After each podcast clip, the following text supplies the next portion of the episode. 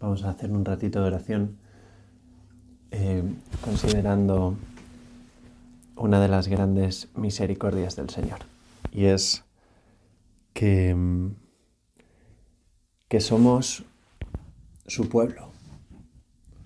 El Salmo 94 dice, uno de, sus, de los versículos dice, venid, postrémonos por tierra, bendiciendo al Señor Creador nuestro, porque Él es nuestro Dios y nosotros su pueblo, el rebaño que Él guía. Tiene unas características muy fundamentales, eh, muy particulares, eh, ser rebaño de Dios, el pueblo que Él guía.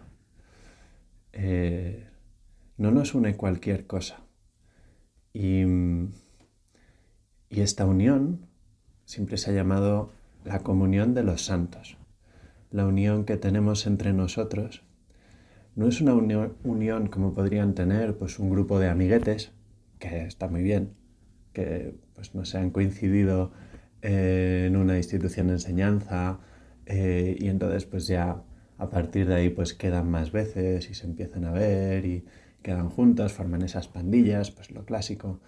Em, y pues ¿qué les une? Pues que, que se conocen y cuando uno conoce a otra persona, eh, pues normalmente pues se suele fijar en las cosas buenas y ve también esa compañía que nos hacemos entre nosotros es una cosa muy buena también. La amistad es algo buenísimo, pero la comunión de los santos es algo muy particular. Es una amistad particular, en el sentido de que eh, tiene unas características propias que la enriquecen particularmente. En los Hechos de los Apóstoles también podemos leer, es un texto clásico cuando se habla de la comunión de los santos, por otra parte, pero siempre ayuda, ¿no? Considerarlo.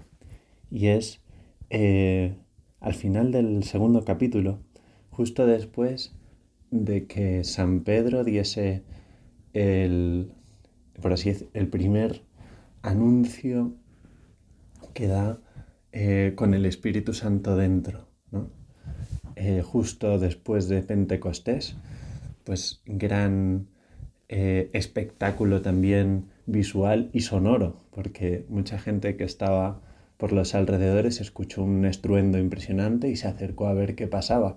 Fue toda esa gente que fue para allá, fueron los que pudieron escuchar a San Pedro y cuenta el texto sagrado que se convirtieron 3.000 personas después de esa... Em, después de lo que dijo San Pedro. Bueno, pues justo después dice... Em, perseveraban en la enseñanza de los apóstoles, en la comunión, en la fracción del pan y en las oraciones. Y dice, todo el mundo estaba impresionado y los apóstoles hacían muchos prodigios y signos. Los creyentes vivían todos unidos y tenían todo en común, esta comunión, ¿no? Vendían posesiones y bienes y los repartían entre todos según la necesidad de cada uno. Con perseverancia acudían a diario al templo, con un mismo espíritu, partían el pan en las casas y tomaban el alimento con alegría y sencillez de corazón.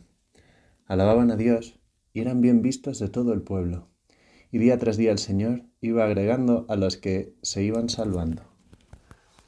Es un testimonio como un resumen muy bonito, ¿no? De em, qué es lo que hace el Señor cuando le decimos que sí. Como cada sí es particular, cada decisión personal de decir, Señor, quiero, quiero que hagas con mi vida lo que mejor te parezca, intuyo que eso me va a hacer súper feliz, me va a ser una aventura impresionante, como siempre, toda vocación es una aventura. Eh, aventura quiere decir que no sabemos, no sabemos por dónde nos va a llevar el Señor, pero si sabemos que vamos a ser su pueblo, el rebaño que Él guía. Es el mejor guía que podría indicarnos hacia dónde ir y qué hacer con nuestra vida. Eso que nos une entonces es que sabemos escuchar al Señor, que queremos escuchar siempre al Señor y que pues intentamos ponerlo por obra, no siempre nos va a salir porque hay momentos en los que es duro la enseñanza, ¿no? Eh, que nos puede estar transmitiendo el Señor, pero ahí es donde también podemos recordar que, pues que el Señor es nuestro Padre, que somos hijos de Dios, que no nos va a dar nada que no sea para nuestro bien. Hay cosas que son feas. Puede pensar, fijaos, eh, estos días estaba considerando eh, que una planta, pues para crecer necesita raíces, ¿no? Y las raíces son feas. Se meten en la tierra, están sucias y pues eh, no es la parte más estupenda de, una flor, ¿no? O sea, uno cuando le va a regalar un ramo a, su, novia, pues no le regala un ramo de raíces llenas de tierra, ¿no? Que te quiero mucho. Eh, el Señor a veces eso nos hace pasar por pruebas, por cosas que son feas, ¿no? Sin embargo, pues son cosas eh, que como las raíces son necesarias. Gracias a esas raíces, la planta crece y crece fuerte, crece con nutrientes. Pues en esas raíces podemos ver también pues que las cosas que nos vienen de Dios, aunque parezcan a veces, ¿eh? no siempre, gracias a Dios, aunque parezcan feas, son siempre buenas. Son siempre cosas que nos ayudan y que nos hacen crecer. Ese modo de crecer que nos pide el Señor es en comunidad crecer juntos, crecer en comunión entre, entre todos nosotros, entre los que escuchamos la voz del buen pastor. Esta es la característica del grupo que, que somos la iglesia. La iglesia que, pues estando en el mes de noviembre, pues sabemos que son tres, ¿no? La iglesia militante, la iglesia purgante y la iglesia triunfante. Los que todavía no hemos fallecido y estamos aquí en la tierra, que esos somos los, la iglesia militante, la iglesia purgante son los que han fallecido y tienen que purgar por los pecados en el purgatorio, esperando a entrar en el cielo. Y la iglesia triunfante son los que ya están en el cielo disfrutando de Dios. Y trabajando también, porque no se olvidan de nosotros. Pues estas tres iglesias juntos somos la comunión, formamos esa comunión de los santos.